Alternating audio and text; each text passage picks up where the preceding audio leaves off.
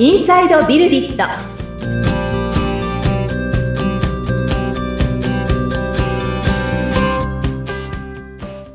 こんにちは。株式会社ビルディットの富田です。アシスタントの菅千奈美です。富田さんよろしくお願いいたします。はいお願いいたします。さあ前回は生成 AI についてたっぷりとお話しいただきましたけれども、うんうん。はい今回はそうですね。はい今回お話しするのはえっ、と前々回に2023年の振り返りとしてちょっとテクノロジー側の話をしつつ、えー事業側のお話としての人材育成だとか教育っていうところで取り組んできたことですね。お話ししてきたので、まあ、それのその先ですね。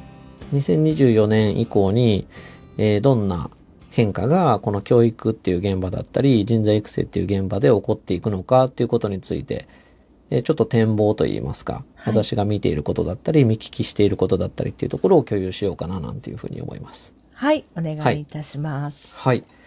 ありがとうございます。そうですね。えー、まあ2022年ぐらいからその昨年の今頃もお話ししてたリスキリングっていう話がね、うんあったと思うんですけど、あの、やはりですね、リスキリングっていう言葉はですね、もう本当去年の中盤ぐらいから、その、岸田総理がね、何かのこの会見か何かで、えー発言されたところもあって、はい。あの、一気にこう注目が高まったのかなっていう。うん。確かですね、去年の今頃、リスキリングっていう言葉の、なんかこう、語感がですね、あの、リス、キリングみたいな感じでちょっと物騒だなみたいな 話をしてたんですけれども、はいお話しされてました。はい。ですよね。うん。まあ今でも思うんですが、はい。でももう、あの、そんな、あの、論はですね、どこかに行ってしまったぐらいに、結構もう皆さんがお使いになってるのかな。っていうふうに思います。えちなみにですね、えっと、今ちょっとトレンドっていうところで、ソーシャルメディアだったり、ウェブメディアだったりっていうところでですね、どれだけこのリスキリングっていう言葉だったりがですね、この注目っていうんですかね。はい。はいあの、多く研究されるようになったかみたいなところで言うと、うん2022年から2023年で、えーリスキリングは1049%ってありますね。研究数が。だから10倍以上、すごくないですか？ね、使われるようになったってことなんですよね。うんはい。で、やっぱこれは、あの、まあ、今回は2024年以降どうなっていくのかみたいな話だと思うんですけど、まあ、この言葉が出てきてるその背景だとか、はい。大きな流れみたいなところに目を向けて話していくのがいいかなって思うんですけど、うん結局、あの、リスキリングっていうのが、その政府からも発信されたりだとかはい。しているっていうところのやっぱ背景って、これあの、ちなみに菅さんなんか、なんとなく想像ってされてますか？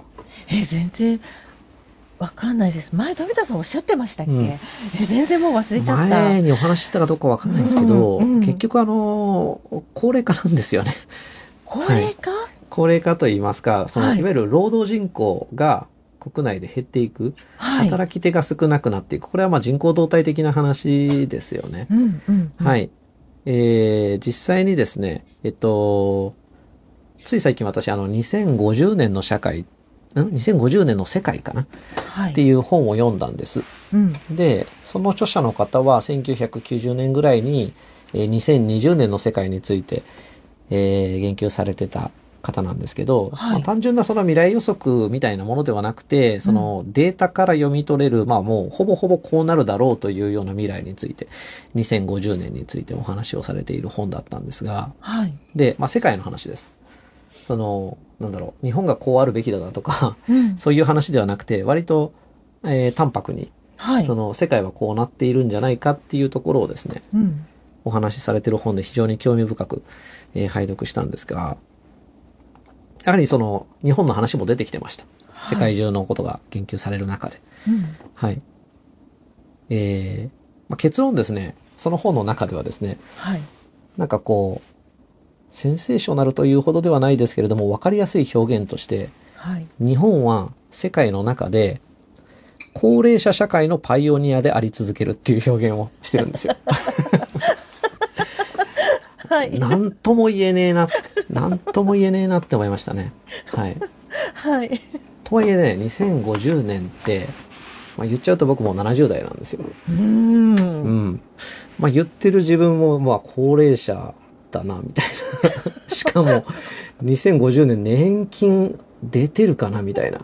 自分の頃には本当70、ね、75歳になってるかもしれないとか、もうないかもみたいな 感じで、うん。で、実際ですね、あのーそういった労働人口減っていく、高齢化が進むという社会において、その働き手っていうところで言うと、あの、結構その日本はね、注目されているのは、いかにその外国人を受け入れるみたいな。なところが政策として進むのかみたいなところもかなり注目されているようですけれども、はい。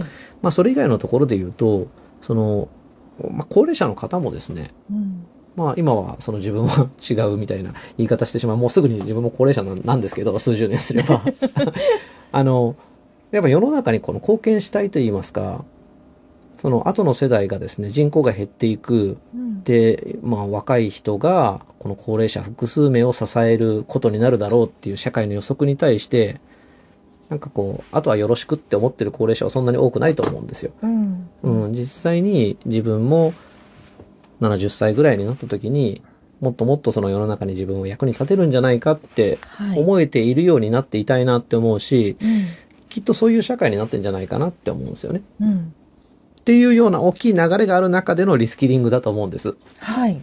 うん。うん。つまり、えっ、と、なんかこう、一社に一つの仕事だったりで、こう、勤め上げていくっていうような社会の貢献の仕方っていうのが今ちょっと変わってきてると。はい。その人材の流動性も高まるだとか、あの、なんですかね、この国内でのその企業のトッププレイヤーって言われるような企業体もだんだんこう入れ替わりが起こっていって、うん。その本当に永続的な企業体っていうのはなかなかこう存続させるの難しいっていうのの中で、その、まあ、人生100年時代って言われるわけですね。はい。はい。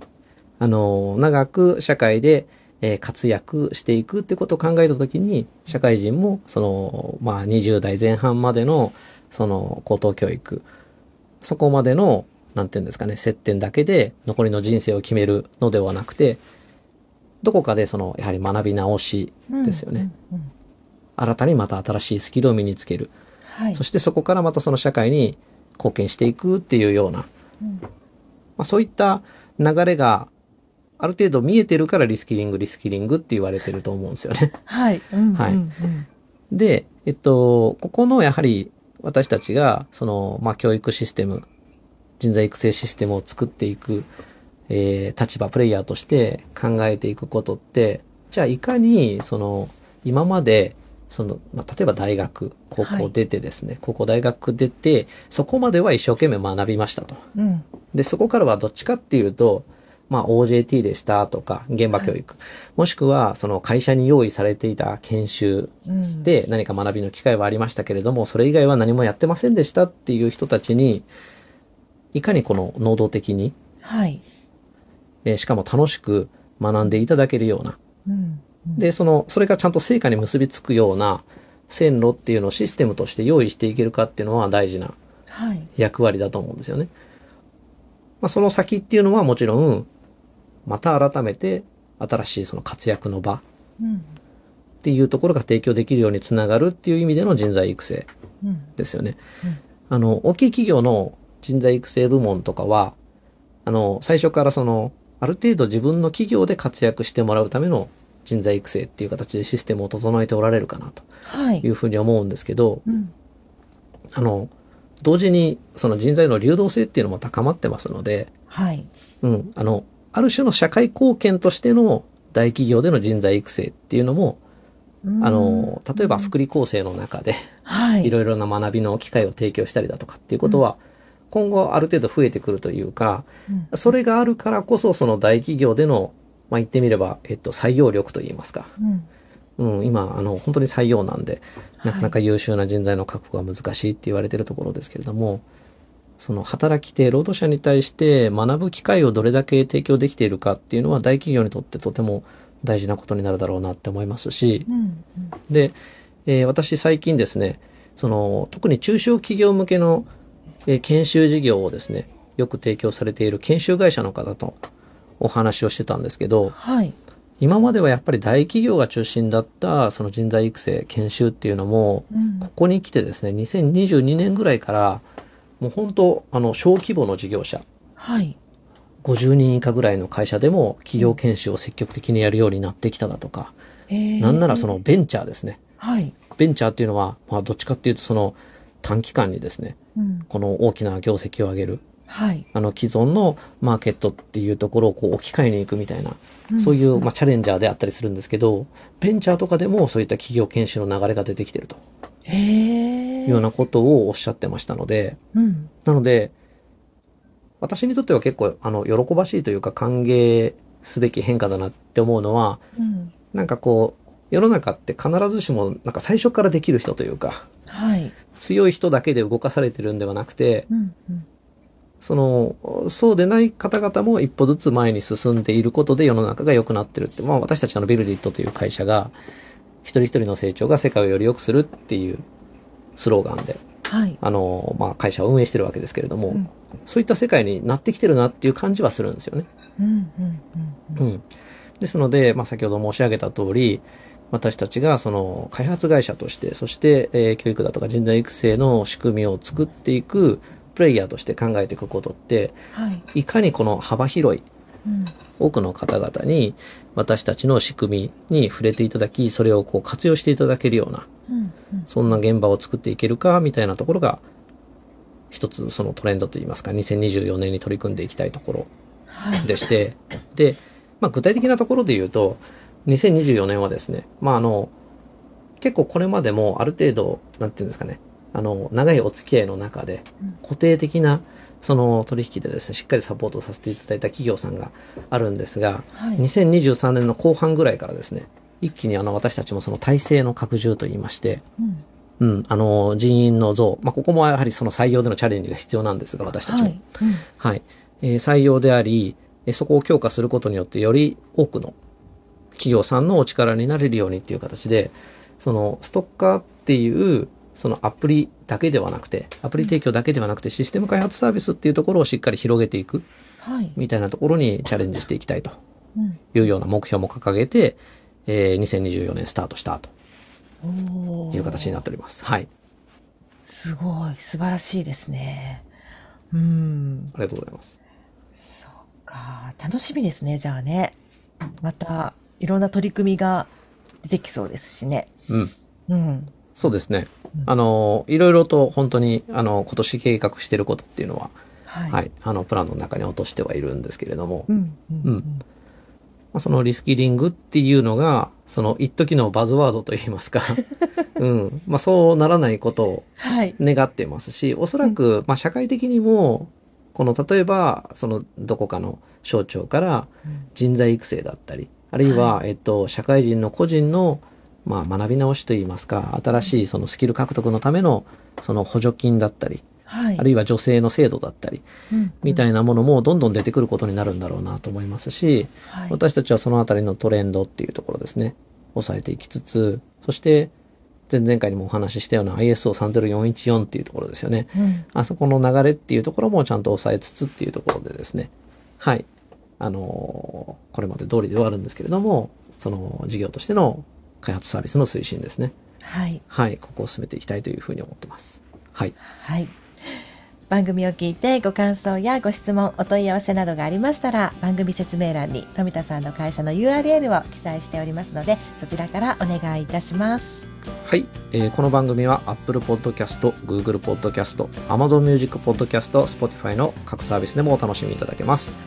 番組を聞いて気に入っていただけた方は、購読やフォローの設定もぜひよろしくお願いします。はい。富田さんありがとうございました。はい、ありがとうございました。